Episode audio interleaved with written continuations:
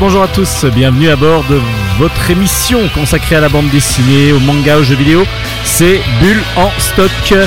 Vous êtes euh, donc avec Steven au micro et nous sommes ensemble pour euh, plus d'une heure euh, afin que je vous présente les univers graphiques que j'aime, moi, découvrir et surtout partager avec vous. Aujourd'hui, une spéciale bande dessinée avec beaucoup beaucoup de BD à vous présenter, mais surtout une grande interview, une interview d'un auteur qui est venu de loin pour nous voir. Alors, il n'est pas venu que pour nous voir, mais en tout cas, j'ai profité de sa venue pour que l'on puisse discuter avec lui de sa nouvelle BD. Bulle en stock du coup, c'est parti. Allez, on se retrouve juste après, juste après, pardon, le petit jingle bande dessinée.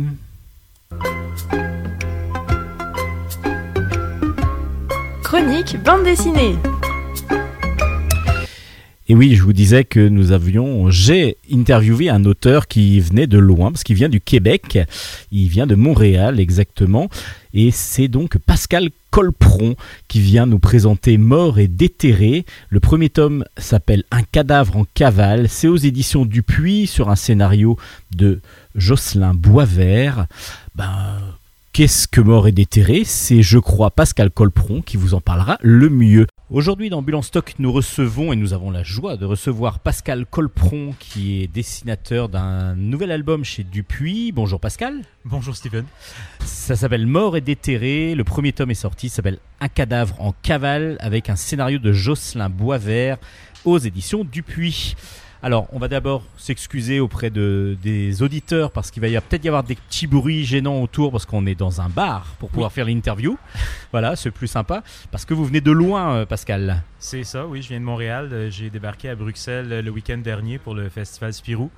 Et puis, euh, donc, euh, ensuite, on a enchaîné avec une petite tournée euh, française qui est centrée sur Paris. Je, je- je suis logé non loin d'ici.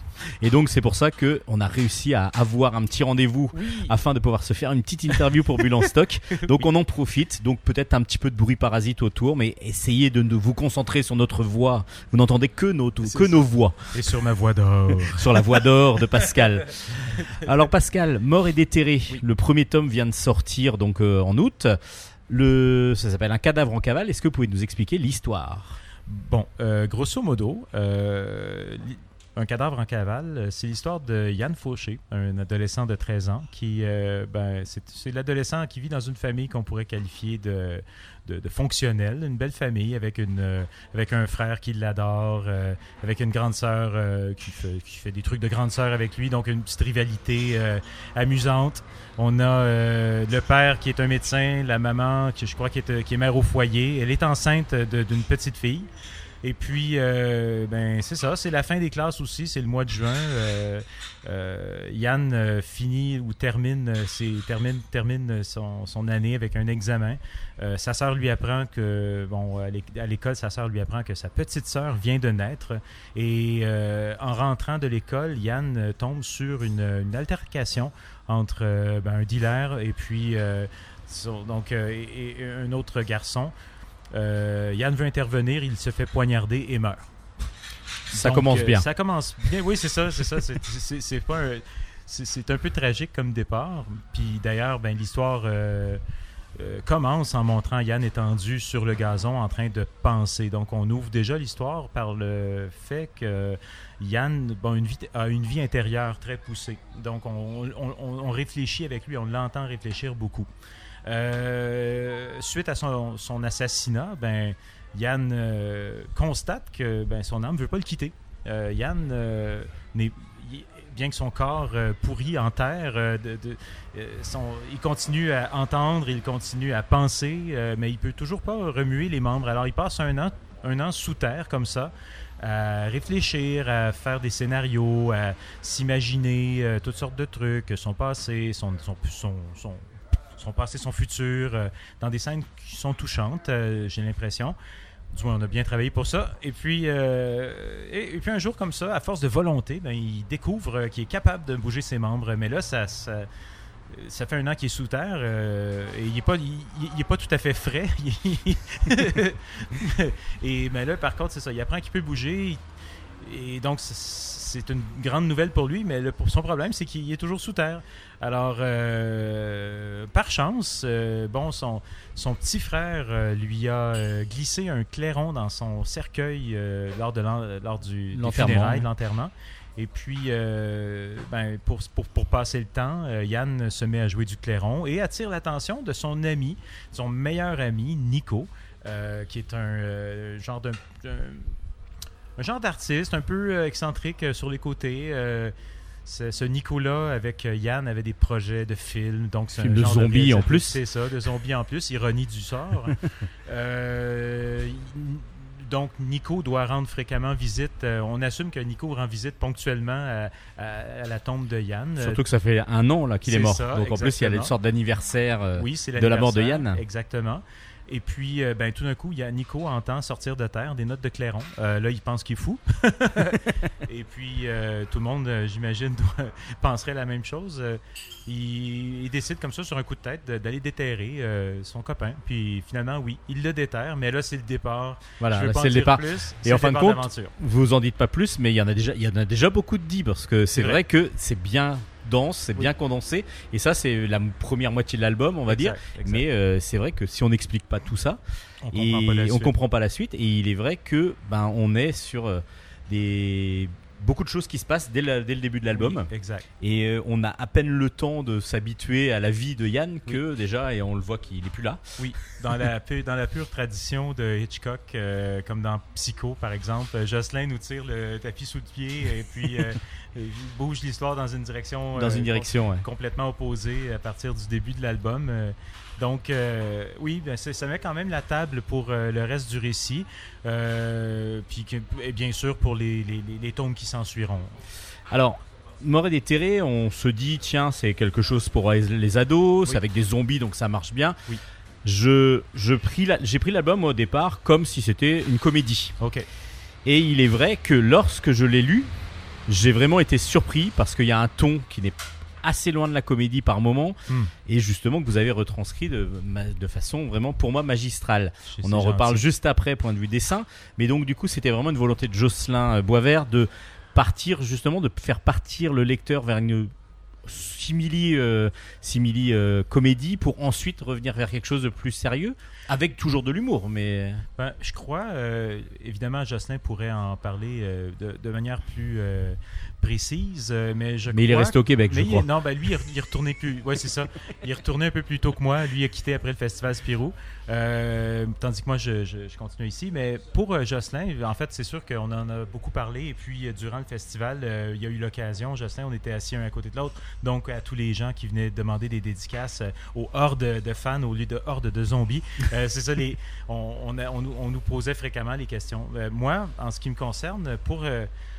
Euh, l'analyse que je fais du, du, ton de l'album euh, par rapport à ce que Jocelyn a dit, puis aussi par rapport à ce que j'ai pu euh, saisir, c'est que on, on a, Jocelyn et moi, on est tous les deux des, des cinéphiles, on est des amateurs de vieux films, puis bon, vu qu'on est des personnes, on a, on a la quarantaine tous les deux, on est de la même génération.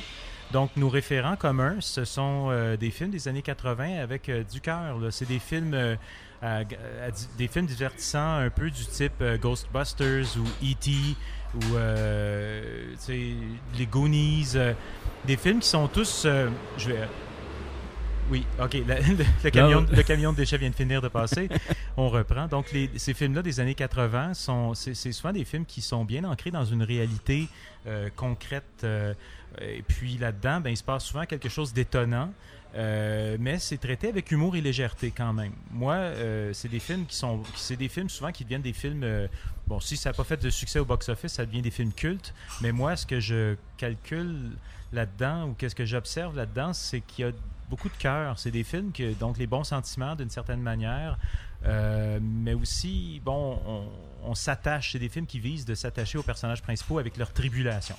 Alors, c'est vrai que ces films que vous avez cités, ce sont des références en France aussi. hein. Pour la même génération Oui. et la même.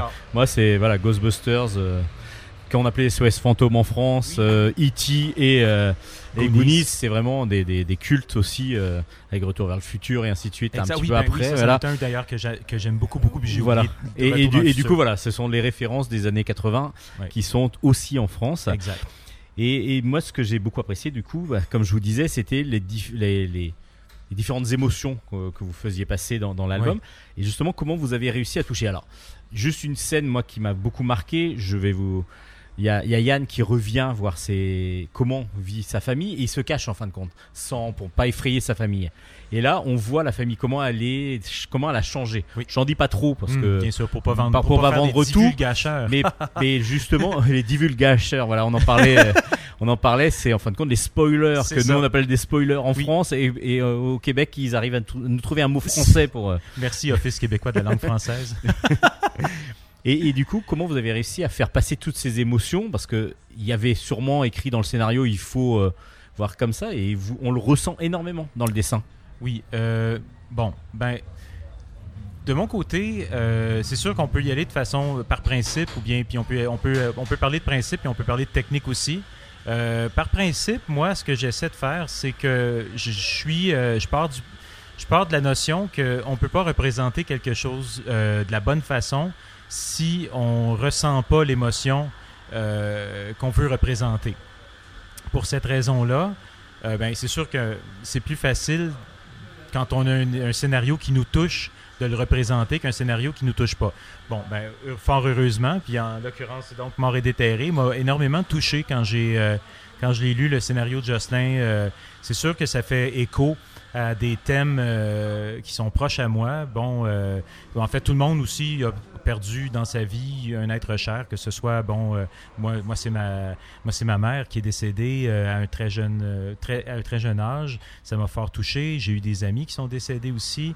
Euh, ben, d'autres de vos auditeurs, ça pourrait être un animal, ça pourrait être son grand-père, sa grand-mère. Donc, on a tous eu des, vécu des deuils. Alors, c'est un thème qui m'a rejoint.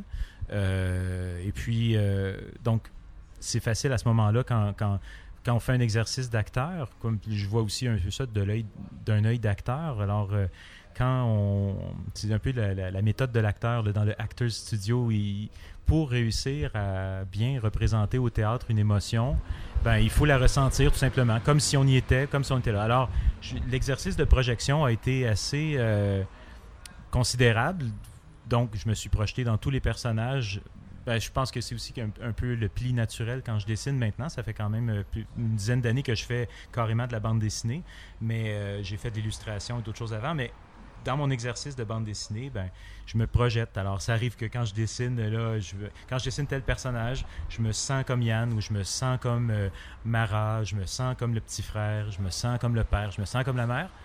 Et ce qui fait que donc le principe étant, comme le principe étant établi euh, pour la technique, c'est que je, travaille euh, à l'aide de- comme d'un petit miroir à côté de mon de ma table de travail ou bien euh, j'ai un grand miroir aussi pour les attitudes corporelles, mais disons que quand on fait une expression faciale, si je suis pas sûr comment la représenter, euh, je vais aller la chercher, je, je vais la mimer devant, les, devant le miroir et puis je vais tenter de représenter au mieux parce que c'est jamais. J'ai des personnages féminins qui ont, qui ont pas de moustache, alors c'est, je vais Oui, pas faire de- ça. je vais pas représenter la moustache que j'ai. euh, La barbe et la moustache, C'est je pense que ce serait bizarre, ouais. Exact. Mais donc ça donne ça et puis euh, c'est un peu comme donc pour résumer après euh, ce long- cette, longue, cette longue rivière de paroles, c'est un, un- un, un exercice d'acteur qui est qui est qui est, qui, est effectué lors du dessin. Alors, la retranscription de l'acting est très bon. Parce Je que du coup, on ressent les émotions. Et c'est pour ça que j'ai beaucoup beaucoup apprécié. Oui. Euh, on parlait de moustache. Si vous voulez juste voir la forme de la moustache de, de Pascal, Oui. euh, regardez juste les, les signatures en bas des pages. C'est oui, une signature en forme de Que- moustache que- qui est vraiment la moustache que j'ai en face de moi. que Steven a, euh, a l'heureux bonheur de voir en, poil et en cire. Exactement, exactement. Lieu d'en chair et en os. En tout cas, voilà, Mort et déterré, c'est vraiment une très très grande réussite parce que justement ça véhicule plein d'émotions. Merci. Euh, vraiment euh, à, à- à suivre et à vraiment euh, grosse grosse recommandation de, de Bulle en stock. Le prochain tome, Oui. donc euh, je pense qu'il va y en avoir plusieurs vu que là on est vraiment sur une- Oui. un début d'histoire. Combien c'est déjà prévu sur le, le nombre de tomes Si on déjà regarde les, les catalogues, euh, puis avec la discussion, euh, les discussions qu'on a, on a prévu un premier cycle de trois tomes. Ensuite, on réagit. Mais nous, on a des histoires qui. Yann, c'est un personnage au potentiel narratif quand même assez grand, mais aussi avec des problèmes narratifs assez considérables. C'est-à-dire que c'est un, un- un personnage qui se pourrit. Donc, euh, Oui. je veux dire, euh, il y, aura ça à adresser. Euh, je pense que Jocelyn, comme grand magicien des idées, va nous sortir. il, il aime bien nous surprendre aussi. Alors, moi, je m'étonnerais pas qu'il trouve toutes sortes de solutions. Puis, il y a beaucoup de pistes aussi à l'intérieur de l'album. Bah, sur les autres personnages aussi. Oui, Parce qu'il y a. Yann, mais les autres personnages, je trouve, sont assez consistants. Il y a la grande sœur, par exemple, Oui. euh, qui, qui, qui change aussi un petit peu. Et donc, Exact. du coup, je pense qu'il peut y avoir vraiment des choses à, à- à creuser, le- Oui. creuser pour, Ben pour oui. un mort, c'est pas mal. Oui, je crois que oui. Bien dit, bien dit. Effectivement. Mais je pense que les pistes, euh, ouais, comme effectivement, sont, sont nombreuses, puis ça va nous donner, euh, un peu comme pour les séries, euh, les séries américaines, on a beau avoir une première saison, euh, mais on a, c'est- les, les- les producteurs décident de la suite après la, à la fin de la première saison, puis bon, on continue, puis ça donne toujours, euh, c'est que le travail du scénariste, c'est le travail justement de créer, euh, de, de, de, bâtir- de mettre la table et, de bâtir ce terreau-là qui va créer les À histoires après du à deuxième, partir de cet univers créé. C'est ça. Donc c'est pour moi une grande grande réussite et un gros gros coup de cœur de Bulle en stock. Ça s'appelle Mort et déterré. C'est de Jocelyn Boisvert au scénario. Le premier tome est sorti Un cadavre en cavale aux éditions Dupuis et dessiné donc par notre invité du jour Pascal Colpron. Merci Pascal. Merci fait un c'était un grand grand plaisir de vous recevoir. C'est réciproque. À très bientôt. C'était donc l'interview de Pascal Colpron qui venait nous présenter Mort et déterré. Le tome 1 est sorti aux éditions Dupuis et comme je le dis à la fin de l'interview, c'est vraiment un gros coup de cœur de bulle en stock. Et ce n'est pas que pour les enfants, on est vraiment sur de la BD ado-adulte euh, qui fonctionne excellemment bien. Pour continuer un petit peu dans le côté des paysans euh, du Québec euh, et autres euh, du nord euh, des États-Unis, on va partir avec les Cowboys fringants qui nous chantent l'horloge.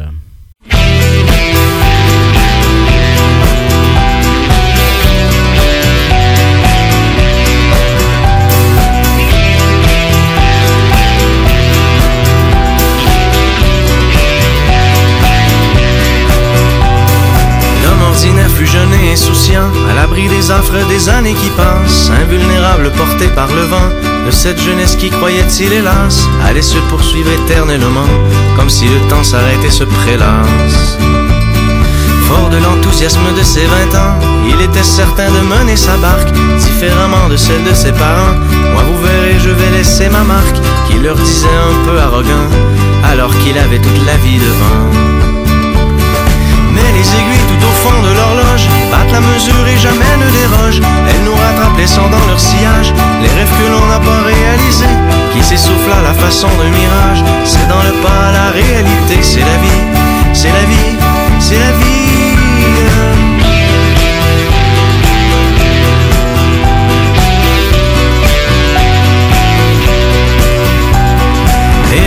Met sa montre à l'heure, car soudainement le temps vient à manquer. Si jadis il n'était pas un facteur, ce dernier devient précieux et compté. Et au milieu de cette vaine poursuite, il se dit que la vie passe trop vite. La grosse télé, la petite vision, le voyage dans le sud à la relâche, accepter de vivre comme un mouton, suivre la masse, s'atteler à la tâche, à la remorque du temps qui s'enfuit, l'homme se rend compte qu'il a peu accompli. Car les aiguilles tout au fond de l'horloge battent la mesure et jamais ne dérogent. Elles nous rattrapent laissant dans leur sillage les rêves que l'on n'a pas réalisés,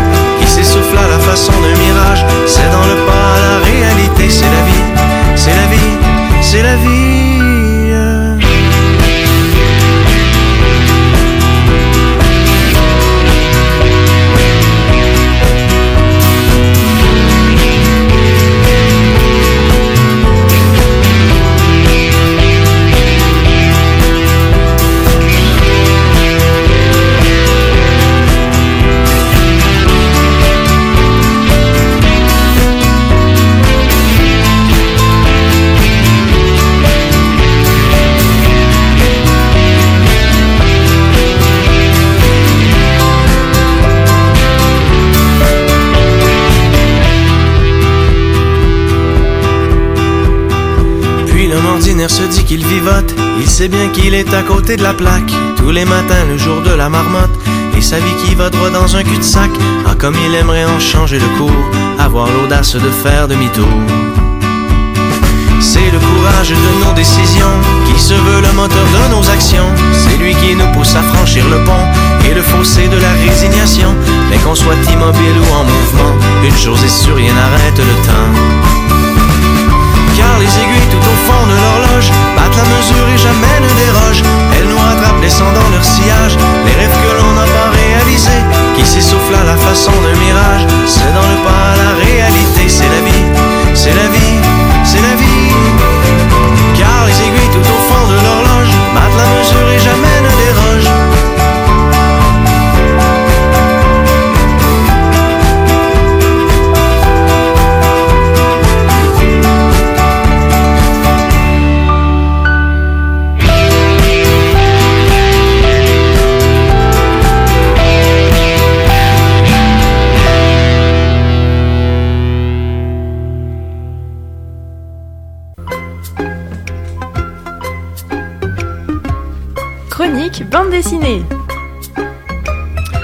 Allez, c'est parti pour les chroniques bande dessinée. On va partir un petit peu du Québec après Pascal Colpron et les Cowboys Fringants en partant par. euh, bah, on va partir aux éditions du Lombec. Tiens, c'est des éditions qui sont à Strasbourg, mais qui nous proposent beaucoup, beaucoup d'albums qui viennent d'autres pays, comme par exemple J'attendrai ton retour.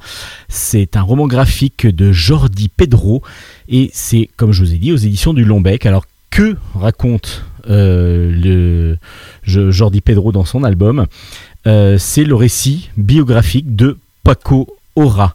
Alors, Paco Ora, c'est un républicain espagnol qui a donc fui l'Espagne lors de la guerre d'Espagne euh, pour chasser euh, par les par les par les comment dire la garde de Franco et donc du coup il est parti par la France et on va suivre son exil en France. Il va être réfugié politique. Ensuite, il va aller euh, être euh, arrêté. Il va aller jusqu'à à, donc le, camp euh, de concentration. Et c'est la guerre, donc euh, 39-45 évidemment, qui l'a conduit vers ce camp et où il a été prisonnier pendant toute la guerre. Et on va suivre donc grâce à ce roman graphique, euh, cette histoire, l'histoire réelle de Paco Ora. C'est poignant, c'est très bien fait parce que assez simple, on est vraiment plongé dans l'histoire de Paco. Et, puis on, le suit comme ça, euh, ben nonchalamment entre, entre guillemets nous on l'a pas subi lui on ressent quand même les affres de, et la douleur de la difficulté de, de- de toute cette fuite d'abord et ensuite de cet enfermement le dessin est assez simple, assez, euh, assez par moments. euh, il est très lisible, on est très proche de la ligne claire euh, classique, avec peut-être un peu plus d'angle dans les, dans, les, dans les visages, par exemple. Les émotions passent très bien, donc c'est un très bon roman graphique autour de la Deuxième Guerre mondiale et de la fuite des Espagnols qui ont échappé à Franco pour se retrouver dans les camps de concentration nazis. Pas toujours évident, ça c'est sûr. Donc ça s'appelle J'attendrai ton retour, un excellent roman graphique aux éditions du Lombec. Et puis on reste dans la guerre es- d'Espagne. Alors oui et non, vous allez comprendre pourquoi. Ça s'appelle Picasso s'en va en guerre. C'est un récit complet de Daniel Torres aux éditions Delcourt. C'est sorti il y a quelques temps. Bah, ces deux albums de toute façon sont sortis il y a quelques temps déjà. Alors mai ou juin, mais comme ce sont des bons albums, je vous les recommande et c'est pour ça que je parle de Picasso s'en va en guerre de Daniel Torres. Là, on est sur aussi un dessin euh, réaliste, euh, proche de, ben, proche du- d'une ligne claire, euh, réaliste, vraiment très très très très belle, avec un, dessin au pinceau souvent, qui est vraiment très très beau. Et là, on se retrouve en 1953. Euh, on, on suit, on suit donc un artiste qui est donc Daniel Torres, qui a, est appelé lui, il habite à Bordeaux, il est appelé, euh, non, il habite en Espagne et il habite, il arrive à, Bordeaux euh, parce qu'il est appelé par quelqu'un qui lui demande, qui lui passe une commande, une commande d'une bande dessinée. Et ce quelqu'un en question, c'est Picasso. Alors pourquoi Picasso? Parce que euh, Picasso veut raconter le moment où il était en guerre, où il a fait la guerre, la guerre, voilà, Picasso a fait la guerre. Et en fin de compte, Picasso n'a pas fait la guerre. Picasso n'était pas en Espagne pendant la guerre d'Espagne et pendant la Seconde Guerre mondiale, il n'était pas non plus, il était trop vieux pour être enrôlé dans l'armée, donc du coup il n'a pas fait la guerre. Donc ce qu'il demande, c'est une demande assez originale à Daniel Torres, c'est de dessiner la façon dont il aurait fait la guerre, Picasso en guerre.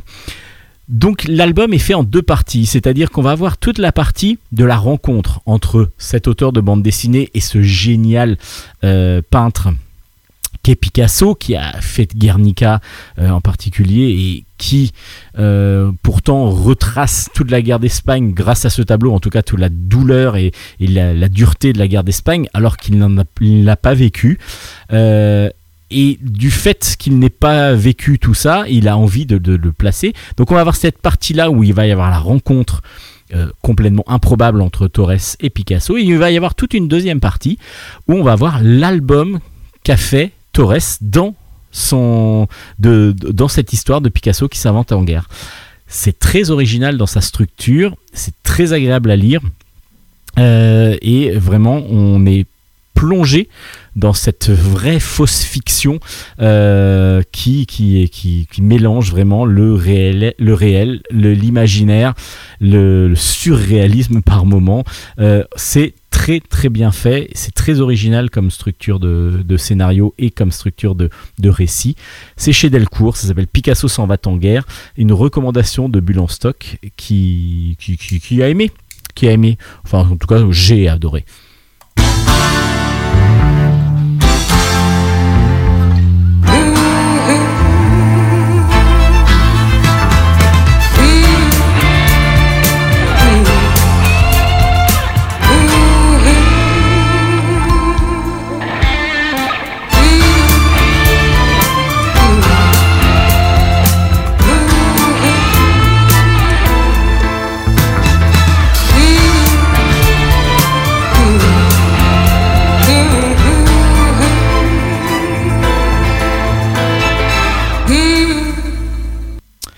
Allez, on continue avec cette fois-ci bah, quelque chose d'un peu plus littéraire. Tiens, euh, euh, dans la danse, c'est un récit de, de et donc un album adapté de Jean Telet par Richard Guérino et c'est toujours aux éditions Delcourt. Euh, a est un auteur depuis un petit moment maintenant à grand succès, qui a fait, des romans euh, qui ont fonctionné, qui ont été adaptés plusieurs fois, comme par exemple Le Magasin des Suicides, qui a été adapté en bande dessinée, mais aussi en film, en film d'animation. Et depuis plus trois albums maintenant, Richard Guérino a décidé, enfin décidé, je ne sais pas si, mais la collaboration entre Richard Guérino et Jean Telet fonctionne apparemment très très bien parce que euh, Entrer dans la danse est un des romans de Jean Telet et Richard Guérino le met encore en image après Richard Neuf, euh, Charlie Neuf pardon. Et puis euh, le deuxième, alors il y avait une, autre, bon, il y a eu trois albums de Richard Guérino qui retraçaient donc les plusieurs romans de, de Jean Telet. Alors, euh, cette fois-ci, on est à Strasbourg. On est en 1518 exactement, en juillet 1518. Depuis 4 ans, il euh, y a tout ce qui peut arriver de négatif qui arrive et qui plonge euh, Bordeaux, j'allais dire, Strasbourg dans la plus grande peine. la sécheresse, les grands froids, la famine, la maladie, tout, tout, tout, tout s'accumule. Euh, donc il n'y a plus rien à manger. Les, gens travaillent pour rien, euh, sont euh, complètement dévastés et complètement, complètement, ben voilà, la maladie en plus détruit beaucoup de familles, emporte beaucoup de, de, de, des personnes aimées. Et puis un jour, Emeline, Eneline exactement, elle est allée carrément de jeter à l'eau son enfant nouveau-né. Pourquoi? Parce que euh, ben, elle sait qu'il ne, pourra pas survivre, n'ayant pas rien à lui donner à manger, et en plus les maladies aidant, ben, il va pas survivre, donc elle préfère carrément le tuer avant même euh, qu'il ait le temps euh, et la chance de pouvoir espérer grandir et vivre. Donc elle le jette du pont du corbeau, et puis après, elle, elle est toujours pas bien dans sa tête, ça c'est sûr, et elle, se, comment, elle commence à danser. Une musique qui l'entraîne, alors une musique qui n'existe pas ou qui n'existe que dans sa tête, commence à la faire tourner, à la faire danser, comme ça, pour rien, dans la rue. Et petit à petit, la ville de Strasbourg et beaucoup de personnes de la ville de Strasbourg vont commencer aussi à perdre un petit peu la raison et à commencer à danser. Alors est-ce qu'ils perdent la raison? Est-ce que c'est le seul échappatoire pour, pour enlever cette, toute cette mélancolie, cette dureté, cette tristesse qui arrive? Et tout ça, bah, ça nous est raconté euh, dans, dans, le, dans, dans l'album Entrer dans la danse ça va aller jusqu'à des orgies, c'est-à-dire que les gens vont complètement se lâcher, complètement euh, commencer à, faire l'amour, euh, danser nu et ainsi de suite, jusqu'à la mort pour certains qui ne s'empêcheront pas de, voilà, de danser jusqu'à la mort. Et donc le, mari d'Enlin va essayer de comprendre ce qui se passe et va essayer d'arrêter sa femme, ce qui va être quasi impossible.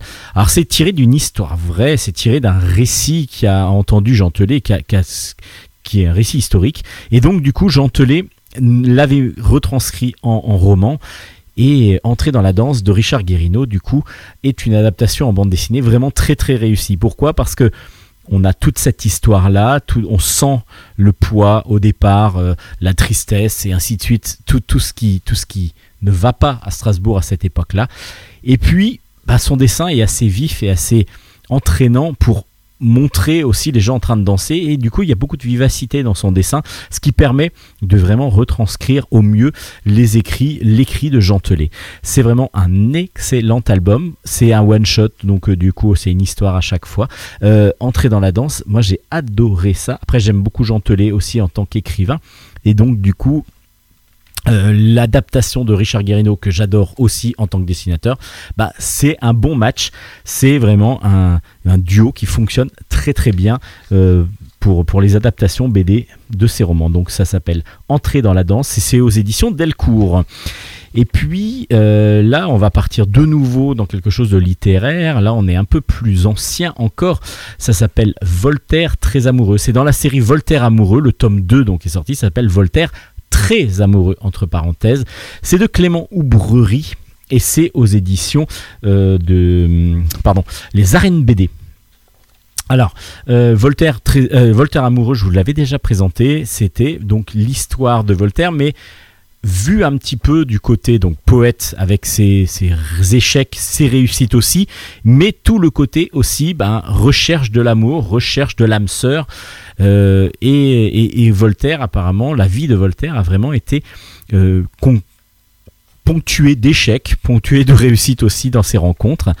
Et Clément Aubrerie, dès le premier album, nous avait entraîné dans cette folie comme ça de, ce qu'on peut retrouver dans, l'histoire de Voltaire, et ça fonctionnait très très bien.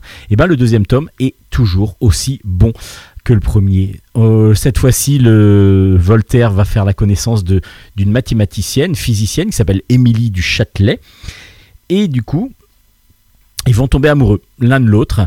Euh, à part que bah, ils n'ont pas obligatoirement euh, la possibilité de se retrouver, de se rencontrer si facilement que ça. Donc euh, a surtout et surtout, enfin lui est surtout attiré par Émilie, mais Émilie, elle, elle a déjà des prétendants, donc c'est pas toujours si évident. mais elle est il n'y a pas que sa beauté qui fait que Voltaire va, va, en tomber amoureux. Elle est surdouée, elle est grande mathématicienne, donc très très intelligente. Euh, coquette, volage, et tout ça, euh, tout ça, c'est vraiment quelque chose qui va attirer notre Voltaire, notre philosophe, qui est toujours avec autant d'ambition, toujours aussi mondain, et puis bah, il va devoir tout mettre en place pour pouvoir essayer de séduire cette fameuse mathématicienne Émilie du Châtelet. C'est très très drôle, toujours, enfin très très drôle.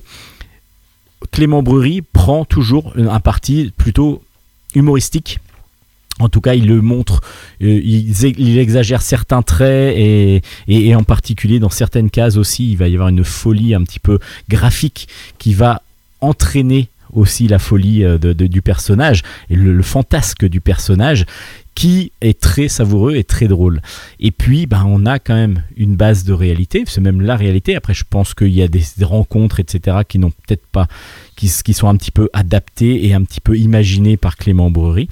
Euh, mais le récit est toujours savoureux, toujours euh, très bien écrit. Ça, c'est superbement bien écrit. Et on suit comme ça ce Voltaire, un petit peu foufou, un petit peu, euh, mais toujours philosophe, avec toujours autant de, passion et passion pour la vie en particulier.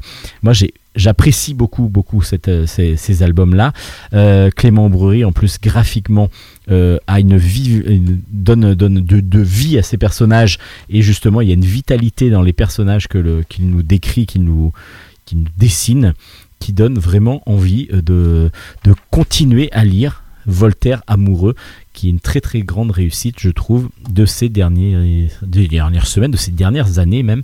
Euh, Voltaire très amoureux. Alors, il n'y a pas besoin de connaître toute la vie de Voltaire pour pouvoir apprécier euh, grandement ces albums-là.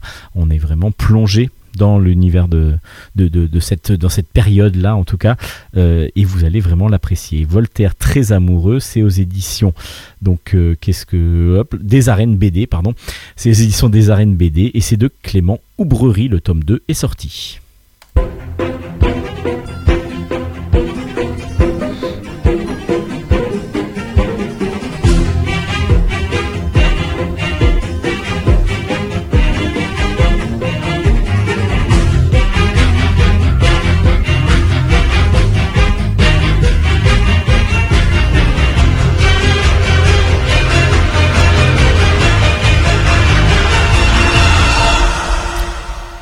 On continue, on continue, on continue avec pas mal d'albums qui sont, bah, pareil, on est autour de du post-apocalyptique, de la dystopie et ainsi de suite. Euh, on est sur pas mal de choses.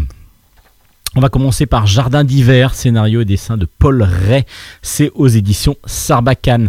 Euh, on va suivre dans Jardin d'hiver une euh, Raoul qui travaille dans un restaurant. Il est, étoilé, mais le seul fournisseur euh, d'aliments, c'est Synthesia. Synthesia, c'est une société multinationale qui a pris le pouvoir et qui ne fait que des euh, aliments de synthèse, c'est des, des, aliments recréés. Pourquoi? Parce qu'il n'y a plus rien. Plus rien à part les villes, il n'y a plus rien, c'est le désert complet, c'est-à-dire qu'on ne fait plus pousser. On est contre la nature parce que la nature amène les maladies et la nature est donc mauvaise. Donc on est le parti pris de Paul Ray, c'est que voilà, la nature a complètement été annihilée et tout ce qui peut amener de, tout ce qui peut être naturel est donc jeté complètement aux oublis et aux oubliettes et c'est ce que euh, donc tout ce qui est OGM est au contraire mis vraiment en avant. À part que euh, ben, ce, Raoul, il va lui essayer de d'acheter des graines des graines. Alors il n'y a plus le droit de le faire évidemment. On est chassé si on, achète des, graines. Euh, il va essayer donc d'acheter des graines pour pouvoir faire pousser comme avant des, légumes. Et puis il va mettre dans la confidence le vieux chef Lartic c'est son chef qui qui est son, son mentor, on va dire, ce qui est le grand chef du, restaurant où il travaille. Et là, il va découvrir que ce Lartigue a fait pousser une serre au-dessus de chez, de chez lui, donc sur les toits d'un immeuble parisien, où il va faire pousser, il fait toujours pousser, donc tout ce qui est tomates, oignons et ainsi de suite. Et il va donc euh, leur faire découvrir ça. À part que, ben voilà, il y a la police qui les recherche, évidemment. En tout cas, tout ça, ça va être... Ça va partir assez vite en vrille, évidemment, et puis ils vont devoir être euh, partir de être chassés, ils vont être chassés de Paris, ils vont essayer de retrouver euh, donc euh, une sorte de communauté qui réussit à vivre justement en autonomie, en autarcie, dans une espèce de grand désert autour de Paris, donc la région parisienne. On, a l'impression que c'est vraiment ça, la province en tout cas avec quelques, quelques cahutes, quelques, quelques maisons, et ils vont réussir à faire pousser en autarcie plein de plein d'objets, euh, enfin plein d'objets, plein de légumes et plein de fruits. Ils arrivent vraiment à vivre de ça. Alors. C'est euh, double, double tranchant, dirons-nous, cet album-là. Jardin d'hiver, le scénario, il est excellent. On est plongé assez facilement dans cette, euh, voilà, uchronie, dans, dans cet univers post-apocalyptique, c'est pas tout à fait le cas, mais en tout cas, dans cette vision du, futur, très très négative, et en particulier pour tout ce qui est alimentation, c'est vraiment très très bon. Scénaristiquement, moi j'ai adoré ça, j'ai plongé dedans, j'ai suivi, ce qui m'a permis de prendre un petit peu, de mettre un petit peu de côté le, la petite déception que j'ai eue au point de vue dessin. J'ai trouvé que le dessin était un petit peu naïf, un peu trop naïf au départ, un petit peu avec euh, un petit peu, on va dire pas assez précis à mon goût, mais le récit est tellement entraînant et nous entraîne tellement vite dans des très très bonnes, euh, bah, justement très très bonnes aventures et très très bonnes euh, sensations que le dessin petit à petit on l'oublie. Bah, la couverture, par exemple, je la trouve vraiment pas très belle, vraiment pas très attirant. Donc, essayez d'aller outre cette couverture qui vous paraîtra peut-être un petit peu trop naïve euh, à votre goût et allez plonger dans, ce jardin d'hiver. Vous en ressortirez vraiment plutôt agréablement surpris avec une, une chute qui est vraiment aussi... Euh, assez surprenante.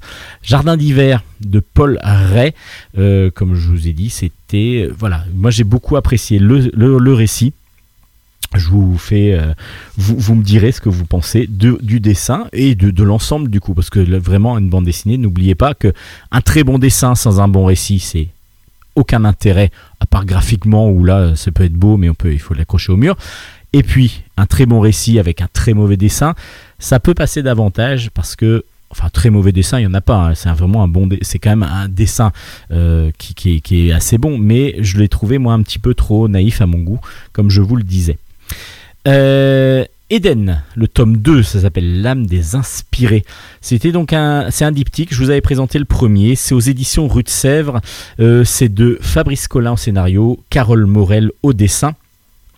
Et c'est pareil, c'est post-apocalyptique. Enfin, on ne sait pas trop exactement quand est-ce que c'est.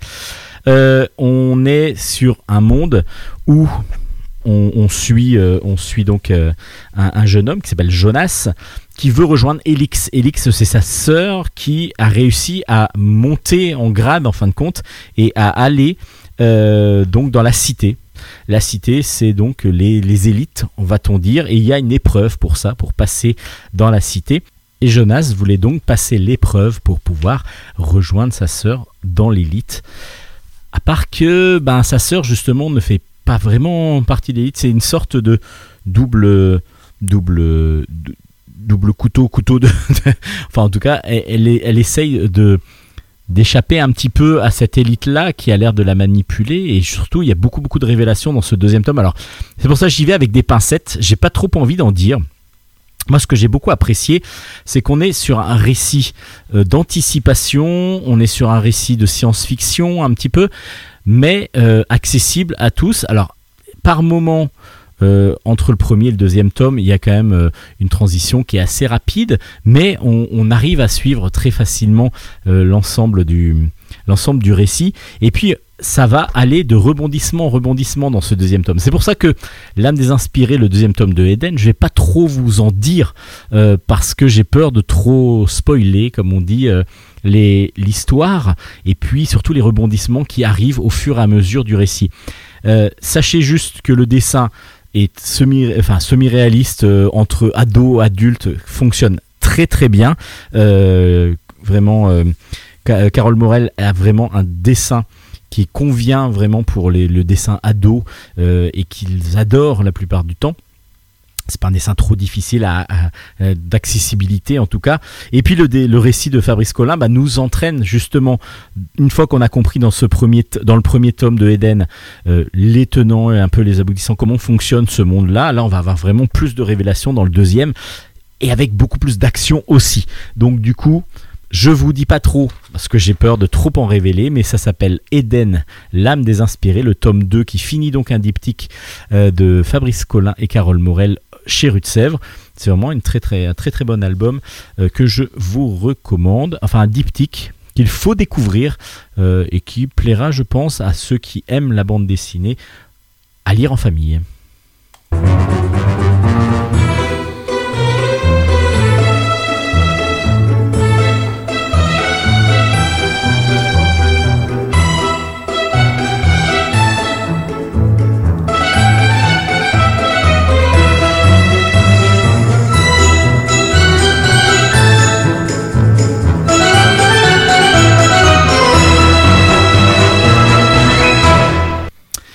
Et on continue, on continue, on continue, on continue. Bah tiens, toujours avec euh, des albums euh, va-t-on dire, un petit peu, euh, voilà, qui change un petit peu, plus science-fiction et anticipation, voire, voire oui, ou post-apocalyptique pour beaucoup.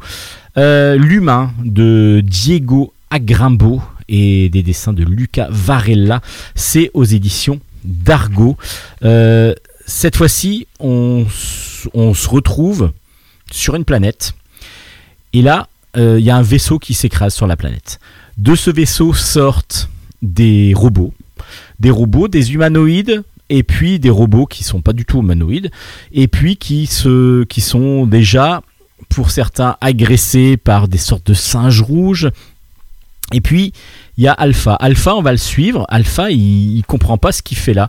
Il sait qu'il a fait quelque chose, qu'il doit faire quelque chose, mais il sait pas quoi exactement. Surtout que ben il a, il a son protocole euh, de mémoire qui est doit être euh, remis à zéro. En tout cas, qui a été remis à zéro, ce qui n'était pas euh, normalement le cas. Et puis, il se retrouve à ne pas savoir quoi faire. Il va donc petit à petit essayer de découvrir ce qu'il doit faire. Il va donc rencontrer d'autres robots. Il se dit tiens, ceux-là, ils, me ressemblent, donc ça doit être un peu des, miens. Alors il y en a un qui est très fort, qui doit, qui, sait se battre. Il y en a, un- il y en a d'autres comme ça. Il y en a un qui sait tout réparer et tout construire. Et ils vont trouver donc euh, Robert. Robert, c'est euh, ben, le chef, le grand chef. Lui, c'est un humain. C'est un humain. Il va sortir de son hibernation. Et ils vont réussir à le faire sortir de son hibernation. Et là, Robert va expliquer exactement ce qu'ils étaient en train de faire. Je vous en dis pas trop. Je vous en dis pas trop. Pourquoi Parce que euh, si je vous en dis trop, ben voilà, pareil, l'histoire va être beaucoup moins savoureuse à découvrir. Parce que là, on est vraiment plongé dans un, monde. Euh, où est-on? Qu'est-ce qui se passe? Euh, que, fait ces font ces robots et Robert sur cette planète? Apparemment, c'est voulu. Ils voulaient atterrir là. Pourquoi? Comment? Et puis, ils n'étaient pas seuls normalement. Normalement, Robert était avec euh, June aussi. June était- étant sa compagne. Mais qu'est devenu June? Qu'est- Qu'est-ce qui va se passer sur cette planète-là? Je vous en dis pas trop. Sachez juste que c'est haletant, justement, parce que euh, scénaristiquement, le Diego Agrimbo arrive à nous donner, mais vraiment par bribes, et nous faire avancer à chaque, page dans le récit et découverte du monde en même temps que ces fameux robots, et puis en même temps que euh, son... Tout ce qui se passe dans les planches en fin de compte. On est entraîné en même temps que le robot Alpha euh, dans ce récit cette découverte. Alors le dessin est euh, vraiment un dessin ligne claire qui fonctionne excellemment. On est un petit peu dans du Josette et Joko, vous voyez, dans les, dans, dans les personnages, dans les singes et ainsi de suite, par exemple. Les singes rouges, moi, ça m'a fait penser à ça à un moment donné, je sais pas, pas pourquoi, mais... Et justement, on a, quand je vous parle de singe rouge, on a une bichromie tout le long de l'album, du noir, du gris, et tous les, toute la palette aussi de rouge. Donc on a juste ça, et puis on en prend plein les mirettes. On en prend vraiment plein les mirettes. On se demande tout le temps où on est, on se demande qu'est-ce, qui va arriver, on se dit ouais, on va rien comprendre du tout. Et en fin de compte, si, on est complètement plongé dans l'aventure de cet humain, et du coup, ben, si je vous en dis trop, vous allez m'en vouloir. J'ai pas envie qu'on me déteste pour, euh, pour le fait d'avoir trop trop dit sur un album. Je vous recommande juste cet humain, parce que l'humain donc de Agrimbo et Varela aux éditions d'Argo, c'est un gros coup de cœur de Bulle en stock de ce mois-ci, euh, de cette semaine, et puis de ce mois-ci aussi. C'est un pur chef-d'œuvre. Dargo là nous sort quelques albums, nous sortent quelques albums. Je vous avais parlé de Pimbos la dernière fois, ce qui, avait fait Trémen. Euh, là, on est un petit peu dans le même, euh, enfin toujours la même veine, un peu post-apocalyptique. On sait pas trop. En tout cas, c'est de la SF bien faite, très très bien construit. Et puis graphiquement, là, euh, vraiment superbe travail graphique et de colorisation qui vraiment retient le, regard, qui vraiment attire le regard et retient le regard. C'est un pur chef-d'œuvre, ça s'appelle L'Humain et c'est aux éditions d'Argo. Alors, graphiquement, je suis pas sûr que euh, l'humain arrive au niveau de Flèche Empire. Encore, voilà. Là, on va, c'est pas, c'est pas le même style graphique du tout. Mais Flèche Empire de Yann Legendre euh, sort en ce moment chez Casterman et c'est une tuerie. Une tuerie pareil, on est sur un univers science-fiction complètement fou. On est sur Singularity. Singularity, c'est contrôlé par le Sénat. C'est un Sénat tout puissant qui contrôle tout.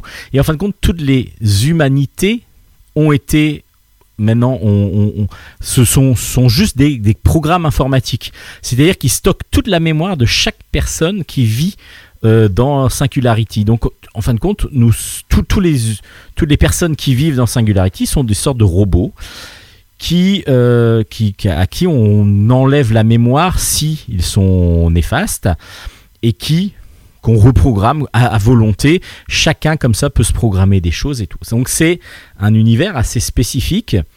À part qu'un jour vont réussir à créer, il va y avoir Rezimov qui a décidé de lutter contre une dictature, euh, donc cette dictature du tout numérique, on va dire, quasiment, et il décide de développer en secret une matière qui permettrait à chaque humain, enfin pas chaque humain, chaque résident pardon, de Singularity, d'éprouver des sensations. Et pour ça, il va créer la chair. Il va créer la peau et il va créer comme ça des humains, en fin de compte, sorte d'humanoïde, mais avec de la chair, de la vraie chair, des organismes. Et il va donc recréer un petit peu. Alors c'est complètement fou. Mais il y a vraiment un travail euh, dans, l'explication. Alors moi je, pensais honnêtement que j'allais me perdre complètement dans cet univers.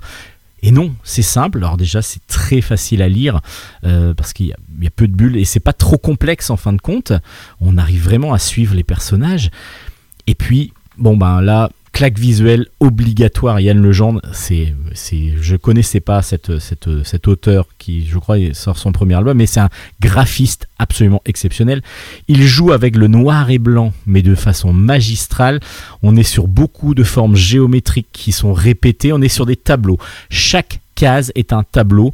Il y a un travail de jeu de lumière, jeu d'ombre, euh, jeu de, de, de, de, voilà, de, géométrie qui fonctionne. C'est que du noir et blanc, mais c'est une claque visuelle impressionnante. Vraiment impressionnante.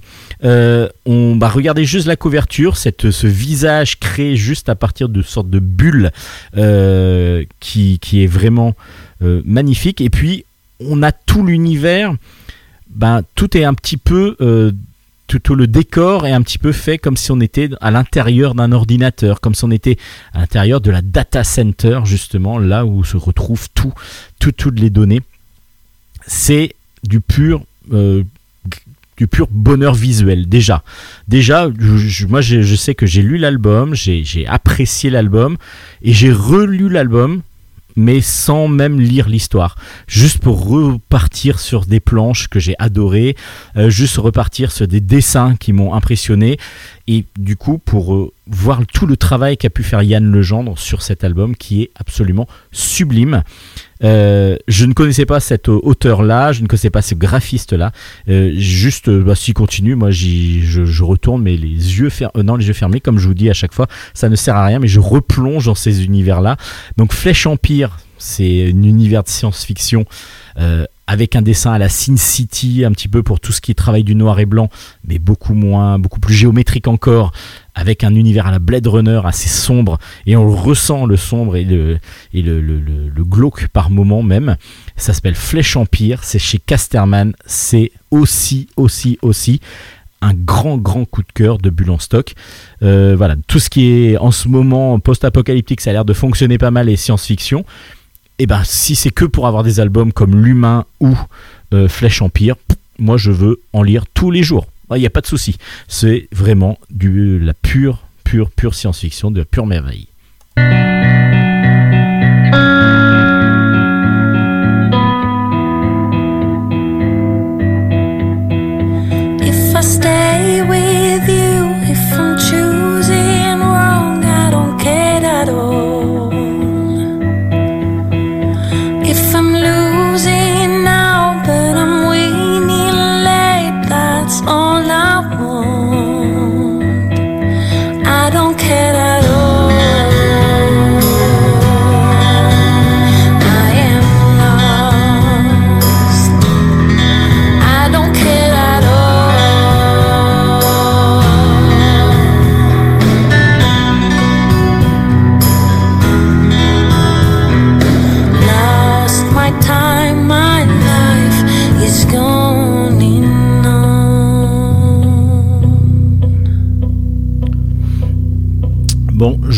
De Yann Legendre, qui pour moi va devenir, s'il continue la bande dessinée, un grand grand de la bande dessinée.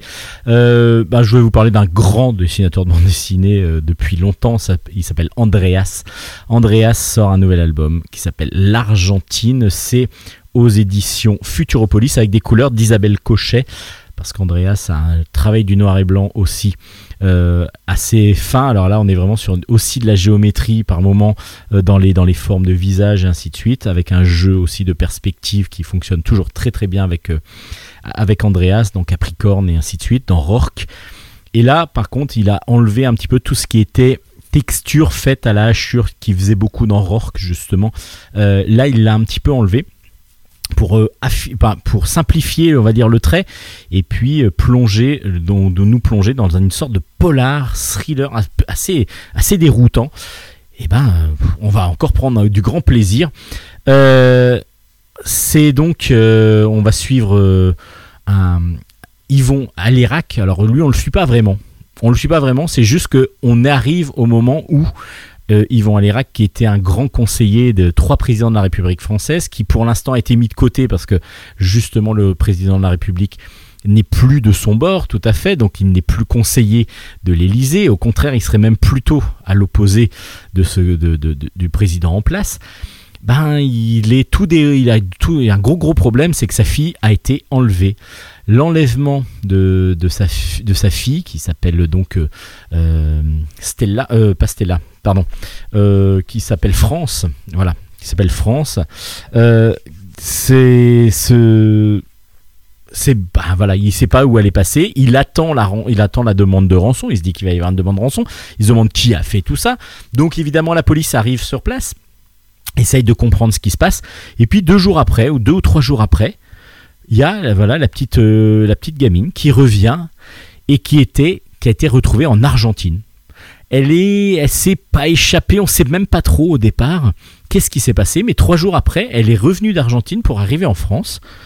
Elle s'est par ses propres moyens et en fin de compte, qui l'a, qui l'a enlevée, qui a voulu la, la séquestrer, est-ce qu'il y avait vraiment une demande de rançon? Et là, ça commence à partir un petit peu euh, dans une complexité un peu plus grande.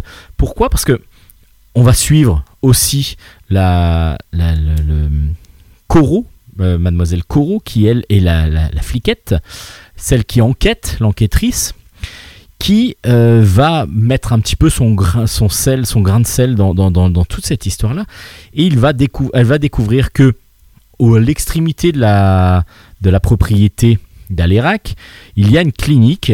Cette clinique renferme le corps de la mère de, de, France, qui elle est dans le coma. Et puis voilà, il va y avoir plein de choses qui vont se passer. Il y a, on va encore essayer de tuer la, jeune fille euh, par, par un tir, par un, un sniper, qui va essayer de tuer carrément la jeune fille dans le jardin de la maison de ses parents. Enfin voilà, il y a plein de choses qui vont euh, petit à petit euh, se mettre en place. Il va y avoir aussi un diplomate, euh, un diplomate argentin qui est à fin de compte très ami avec le père de, la petite qui a été enlevée. Euh, à un moment donné, voilà, il faut pas trop mettre son, nez dans toute cette histoire-là.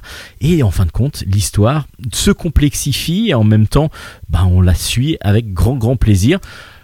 La simplicité du départ nous entraîne petit à petit dans un imbroglio que nous tisse, on va dire une sorte de toile d'araignée que tisse Andreas et qui nous mène ah, il nous mène par le bout du nez, tout simplement. Il nous mène par le bout du nez. On, se demande où est-ce qu'on va arriver, où est-ce qu'on va atterrir, qui, est qui sont les méchants, qui sont les gentils. On arrive vraiment à avoir du mal à se, de, à se dire, bah voilà, lui, euh, c'est plutôt, il est plutôt positif dans cette histoire-là, elle négative. On, on- vraiment, on est entraîné et il nous balade comme il veut, euh, Andreas, dans ce, dans cet univers, enfin dans ce polar qui est vraiment de très très bonne facture. C'est un one shot, ce qui est assez rare des fois pour, euh, Andreas, parce que c'est- Andreas est plutôt habitué à des grandes séries comme Rourke, justement, Capricorne. Et là, du coup, c'est un récit euh, vraiment de. Bon, il y a pas mal de pages, hein, il y a une centaine, une centaine de pages, mais c'est un très très bon. Un très très bon album d'Andreas qui, comme je vous dis, ben, arrive à nous entraîner dans des dans un polar un petit peu méandreux comme ça où on part dans différentes directions et on sait plus trop où on doit aller. Euh, les, couleurs d'Isabelle Cochet, comme je vous disais, Andreas a euh, simplifier son trait sur certaines planches. Et, donc, du coup, bah, c'est beaucoup d'aplats. Euh, mais le jeu des aplats fonctionne très bien parce qu'il y a une recherche justement pour la profondeur. Bah, regardez juste la couverture. On va avoir des nuages de différentes couleurs, ce qui va donner une profondeur rien qu'avec des couleurs complètement simples. Mais en fin de compte, euh, ça fonctionne très très bien. Ça s'appelle L'Argentine. C'est aux éditions Futuropolis. C'est de Andreas avec des couleurs d'Isabelle Cochet. Et puis, ben voilà, moi j'ai apprécié, j'ai beaucoup apprécié, beaucoup, beaucoup, beaucoup apprécié. Donc du coup, euh, ben, ne goûtez pas votre plaisir en allant découvrir l'Argentine. Pour changer de pays, bienvenue en Chine. C'est de Milad Nouri et de Chiang Yong Zeng. C'est aux éditions Delcourt dans la collection Ancrage. Euh, bon, là, on est dans un récit autobiographique euh, avec un dessin simple, un petit peu à la Guy de Lille. On est un petit peu dans, dans, certains passages, un petit peu comme ça, un dessin tout simple, mais qui va nous expliquer comment Milad arrive en Chine parce qu'il a eu un diplôme euh, d'ingénierie en informatique, et puis il décide de partir en Chine, euh, faire d'abord un stage, et puis ensuite ben, d'y rester parce que ça lui plaît bien, et puis il y a un développement qui peut se faire là-bas, et puis il va comprendre, il va nous faire comprendre petit à petit comment on se fait des relations là-bas, les, les, protocoles à suivre, la difficulté aussi de monter une entreprise en Chine lorsqu'on est étranger et les personnes qu'il faut connaître. Alors c'est pas les personnes qu'il faut connaître, c'est comment on va se créer un réseau, mais tout simple. La plupart du temps, c'est tout simplement qu'on va se créer un réseau, c'est en, offrant des cadeaux, c'est en allant à un endroit où il va y avoir telle personne qui va nous présenter une autre et ainsi de suite. Et puis surtout, bah, toutes les cartes de visite qu'on va réussir à récupérer qui à un moment donné vont peut-être nous servir. Euh, c'est très bien fait parce que ça nous plonge à l'intérieur de toute cette euh, façon de faire du, du, peuple chinois qui est un peu différent du, peuple enfin de peuple de, la façon de faire euh, européenne. Et du coup on navigue comme ça en Chine on découvre toute cette euh, tout ce côté utilisation du réseau euh, en particulier, qui n'est pas enfin, ce réseau social sans être informatique, mais du réseau humain euh, qu'on, peut, qu'on peut utiliser en Chine pour pouvoir faire fructifier et grandir sa société, comme on peut la faire chuter très rapidement à cause de ça aussi. Ça s'appelle donc mm, de Bienvenue en Chine aux éditions Delcourt. Euh, c'est vraiment plutôt bien fait. Et puis on va aller dans un dernier pays avant de partir sur les BD un petit peu plus jeunesse. On va aller euh, au Zaboulistan. Le Zaboulistan, c'est un pays imaginaire, imaginé par euh, Fabien Toulmé, qui nous offre un récit savoureux, très très drôle aux éditions Fluide Glacial, avec des dessins de Kalou Kalou. Euh, ça s'appelle Cher Dictateur. Cher Dictateur, le premier tome s'appelle Zaboulistan My Love. Et eh ben, on va suivre un dictateur justement qui s'appelle Yevgeny Ier. C'est un dictateur qui règne sur un petit pays, donc qui s'appelle le Zaboulistan. C'est en Europe de l'Est. Il est complètement à côté de la plaque. Il est complètement à côté de la plaque. Lui, ce qu'il veut, c'est du grotch. Du grotch, c'est un alcool d'ail à 85, 85 euh, degrés. Il aime les femmes. Et puis surtout, lui, il ne veut rater aucun épisode de sa série préférée qui est Derrick. Donc ça, personne n'a le droit de le déranger pendant Derrick. Même pas la grosse euh, manifestation qui est euh, à ses fenêtres. Tout ce qui est le peuple qui se révolte complètement aux abolistans. Lui, il ne veut pas en entendre parler, de toute façon, il s'en fout.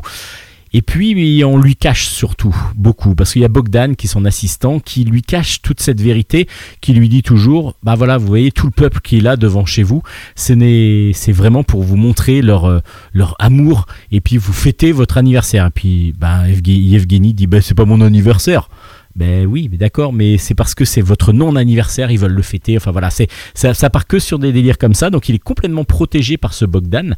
À part que ben quand le Zaboulistan se, est à feu et à sang pour pouvoir renverser Yevgeny, ben Bogdan va le faire partir en hélicoptère et il va lui faire croire à des vacances, des vacances un peu diplomatiques parce qu'on va aller justement en France et ils atterrissent dans une forêt et ils se retrouvent dans un camp de Rome, un camp de réfugiés Rome à l'extérieur de la région euh, de Paris, dans la région parisienne. Voilà, donc c'est, vous voyez un peu le délire que nous a offert Fabien Toulmé dans ce scénario-là. Et eh ben Kalou Kalou avec un dessin euh, tout comment dire, très cartoon, nous régale, régale dans ses planches toujours très drôle avec un Yevgeny qui ne comprend absolument rien, un Bogdan qui est presque trop, trop gentil et, presque trop prévenant pour son, dictateur, apparemment qu'il adore. Et puis, ben, il se retrouve dans des situations complètement abracadabrantes. Donc, euh, cher dictateur, c'est vraiment très drôle. C'est du fluide glacial pur jus avec un très très grande. Euh, voilà, beaucoup d'humour et puis euh, un grand grand plaisir de lecture.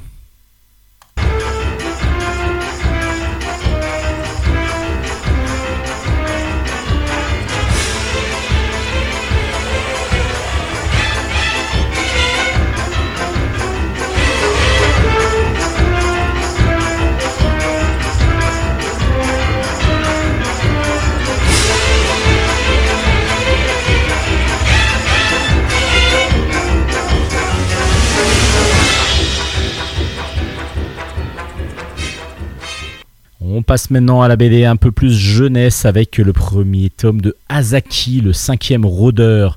C'est de Nicolas Jarry au scénario, Juan Luca Maconi au dessin et c'est aux éditions Soleil dans la collection jeunesse.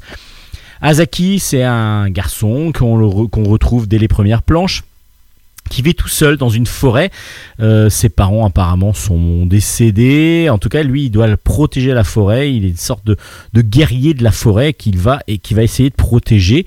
En tout cas, il a des préceptes euh, très très guerriers avec euh, une 13, 13, 13, je crois, 13, 13 cours en fin de compte, 13 façons de, de, de frapper et ainsi de suite. En tout cas, 13 techniques qu'il a apprises et qu'il essaye de mettre en place pour pouvoir sauvegarder la forêt.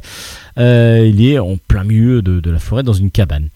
Donc, il, grandit loin de la, de la, civilisation, donc il connaît pas trop, à part qu'un jour, euh, il va y avoir un dirigeable de guerre qui va arriver dans la forêt, qui va s'écraser et qui va détruire, détruire sa cabane. Alors, qu'est-ce qui va en sortir? Ben Justement, des robots, enfin des robots, des, des, des robots, des, sortes d'humanoïdes qui euh, vont être pour certains très guerriers et puis qui vont surtout essayer de, récupérer une des robots aussi, donc une femme, une jeune fille euh, qui euh, doit essayer de d'échapper et de retourner justement dans la ville d'où elle vient. Pourquoi? Parce que c'est la princesse, enfin c'est la princesse, c'est la fille du, roi qui a été, euh, ou de l'empereur exactement, qui a, été, qui a été tué par un des robots justement, qui a été dirigé contre elle, ce qui normalement ne, devrait pas être fait,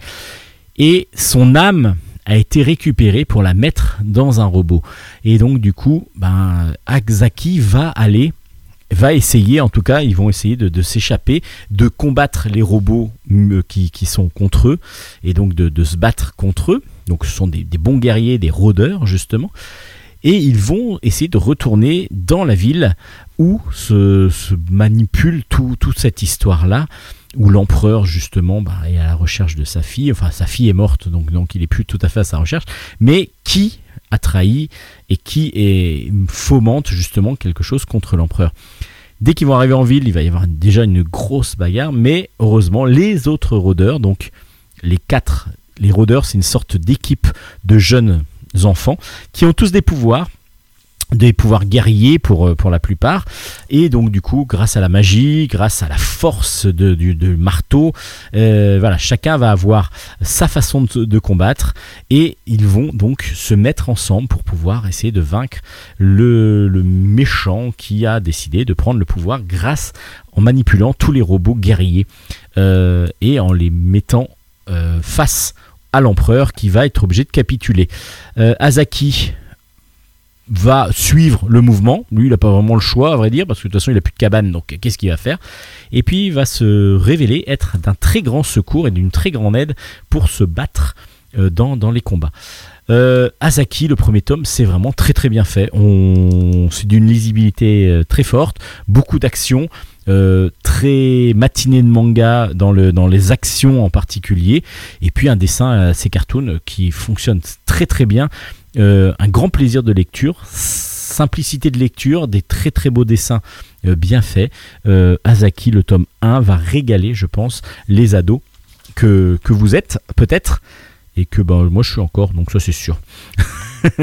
en tout cas, moi j'ai beaucoup apprécié ça, et puis les ados vont adorer ça. Perseus, le tome 2 est sorti, s'appelle L'Oracle d'Atlantide. C'est de Tien Lang Tan Tran et Didier Hakoun au scénario et des dessins de Antoine Ettori. C'est aux éditions Delcourt Jeunesse. Euh, là, on est sur le mythe de Persée, euh, mais adapté aussi un peu façon manga, un petit peu avec beaucoup d'action. Euh, Persée, là, se rend dans ce deuxième tome sur, dans, dans l'Atlantide parce qu'il doit trouver de l'aide. Pourquoi? Parce que sa mère a été mise, enfin, et s'est transformée en pierre à cause de la Gorgone, et donc il veut libérer sa mère de la malédiction de la Gorgone. Euh, il va repartir, donc il va partir vers l'Atlantide pour pouvoir trouver une réponse et surtout une solution pour pouvoir arrêter euh, cette, euh, cette, malédiction. il va être accompagné donc toujours de sa, sa, sa comment dire, sa nourrice qui s'appelle Lydie, Elias, Thalès, Pythagore tous ces personnages que l'on rencontre dans le premier tome. Et puis, euh, ils vont pas tout de suite réussir à aller vers l'Atlantide et surtout pas avoir tout de suite la. Enfin, si l'Atlantide, si, mais ils vont pas tout de suite aller voir l'oracle parce que l'oracle demande beaucoup d'argent pour, donner une réponse. Ou alors, il faut peut-être avoir un petit passe-droit. Ben, c'est ce que peut-être va essayer d'avoir percé pour essayer de, sauver sa maman. Euh, c'est de l'action, c'est voilà, c'est du, bien, bien dessiné, c'est agréable à suivre. On est vraiment dans une action euh, tonitruante, toujours très drôle aussi parce que les personnages secondaires, un petit peu comme dans un, dans comme par exemple les mystérieuses cités d'or où on va avoir les deux personnages euh, des marins qui sont toujours à faire un petit peu des pas des bêtises mais qui sont un petit peu euh, à la traîne et puis qui nous font rigoler la plupart du temps. La Perseus, ben on a pareil aussi Thalès, Pythagore qui sont deux personnages plutôt rigolos qui nous permettent d'apprécier autrement l'album encore et de rajouter de l'humour. Et puis on va finir avec Le Royaume de Blanche Fleur. Le complot de la reine, c'est de Benoît Ferroumont et c'est aux éditions Dupuis. C'est donc le septième tome de Le Royaume. Euh, on va retrouver nos personnages favoris comme Anne par exemple, on va aussi retrouver Cécile. Euh, mais ça commence un petit peu autrement. Ça, passe, ça se passe dans l'ancien temps. Euh, on retrouve un royaume dont le roi est devenu fou suite à la mort de son épouse. Il devient très violent. Il veut absolument devenir euh, conquérir les, alentours. Il envahit un comté, plusieurs. Il pille, il détruit tout. Et puis Blanche Fleur, la fille du comte qu'il vient de, dévaster, euh, a été épargnée parce qu'il a été sauvé par, elle a été sauvée par le roi, le prince, euh, par le frère du roi le prince Serge. On se retrouve un petit peu après en sachant que cette fameuse fille a disparu et que 20 ans après, normalement, lorsqu'elle aura 20 ans, elle va pouvoir reprendre possession de ce fameux royaume. Elle va pouvoir revenir en tant que digne héritière du royaume. Bon, là, nous, on retrouve le royaume que l'on connaît depuis le début, euh, c'est-à-dire le royaume avec le fameux roi, euh, du Serge, qui lui est devenu roi, qui a sa princesse, sa fille, donc Cécile, qui va se marier. Et puis Anne, la tavernière, amie de Cécile, qui va tout faire ben, pour euh, essayer d'être au mariage, à part que la reine, la méchante reine, a des griefs contre Anne la petite tavernière, et elle va fomenter tout un complot pour essayer de détruire cette fameuse Anne. Anne que l'on retrouve toujours aussi euh, vindicative, toujours aussi drôle et toujours aussi mignonne, et qui va se retrouver comme ça dans des imbroglios euh, créés et surtout des méchancetés créées par la reine ainsi que des complices, je vous en dis pas trop parce que j'ai pas trop envie d'en dévoiler, euh, vont euh, va, va essayer d'échapper donc à, tout ça. En même temps, il doit y avoir donc une réunification grâce au mariage de Cécile et de son beau prince. Plein de rebondissements encore dans ce royaume de Blanchefleur. Alors c'est un album qu'on pourrait lire seul si euh, on ne connaît pas le royaume part que vous allez avoir des personnages comme Anne par exemple, comme Cécile, comme le roi, comme la reine, que l'on découvre petit à petit dans les six premiers tomes du royaume. Benoît Ferroumont nous a laissé le temps de les découvrir, de les reconnaître. Et cet album-là bah, nous raconte un petit peu une sorte de genèse, nous raconte euh, le passé un petit peu du royaume et puis aussi bah, que va devenir le royaume. Alors je ne sais pas si c'est le septième et dernier tome. Moi j'ai adoré. J'adore le royaume. C'est un dessin très frais. Euh, on voit que Benoît Ferroumont a fait beaucoup d'animation et on a vraiment un dessin un peu cartoon qui fonctionne mais de manière magistrale. Euh, beaucoup de vivacité, beaucoup d'humour dans son style graphique et aussi dans son scénario. Les oiseaux, ils sont absolument géniaux. Ils sont toujours en train de parler. On comprend même dans cet album-là comment les oiseaux arrivent à parler. Et tout ça, on découvre donc le royaume un peu sous un autre jour. Euh, avec une histoire beaucoup plus longue, parce qu'on est à 112 pages, on n'est pas sur un format classique d'un album du royaume, plus grand aussi. Et puis on voit que Benoît Ferromont a voulu faire un très très bel album. Il a réussi, parce qu'il est sublime, avec une histoire simple, mais vraiment très très efficace, avec beaucoup d'humour, toujours, avec des dessins absolument somptueux. Je vous raconte pas trop ce qui va se passer, euh, parce que on, a, on va de rebondissement en rebondissement. Et puis on est entraîné par euh, la sympathie de ces personnages que l'on adore depuis le premier tome. Là, on est donc au septième tome. Est-ce que c'est le dernier ou pas? Je ne sais pas. En tout cas, ça me permet de vous dire que Le Royaume est une de séries jeunesse euh, vraiment faite pour tout le monde en fin de compte c'est pas que jeunesse qui est pour moi une grande réussite de ces dernières années vraiment allez-y allez-y découvrez le royaume vous pouvez le découvrir par cet album là même si il y aura des relations entre les différents personnages que vous n'allez pas comprendre au départ. Il va falloir avoir un peu les références des albums précédents. Donc je vous présente, à votre place, j'irai d'abord voir les six premiers tomes et conclure pour l'instant en tout cas votre lecture avec le royaume de Blanche Fleur, le complot de la reine aux éditions Dupuis par Benoît Ferroumont.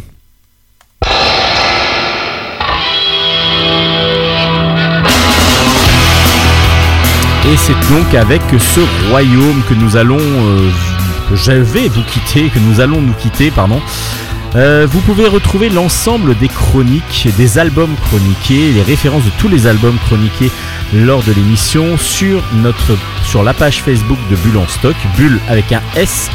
Vous allez retrouver l'ensemble des albums chroniqués, vous allez retrouver les liens pour pouvoir écouter l'émission. Vous pouvez aussi d'ores et déjà et depuis maintenant quelques temps euh, retrouver sur vos plateformes de téléchargement préférées, sur vos, vos, podcasts préférés, l'émission Bulle en stock. Vous pouvez aller sur Spotify, Deezer, euh, iTunes et ainsi de suite. Vous pouvez télécharger tous les semaines la nouvelle émission de Bulle en stock. N'hésitez pas à me communiquer bah, vos impressions sur l'émission. Euh, j'y réponds volontiers. Ça me fait toujours plaisir de savoir si vous avez apprécié ou non éventuellement les émissions que je vous prépare toutes les semaines. Allez, bah justement, on se retrouve la semaine prochaine. Euh, je vous dis bonne lecture d'ici là. On se retrouve pour de nouvelles aventures dessinées. Allez, à bye bye la semaine prochaine pour Bulle stock. On se retrouve. Bonne lecture d'ici là. Allez, ciao ciao ciao ciao.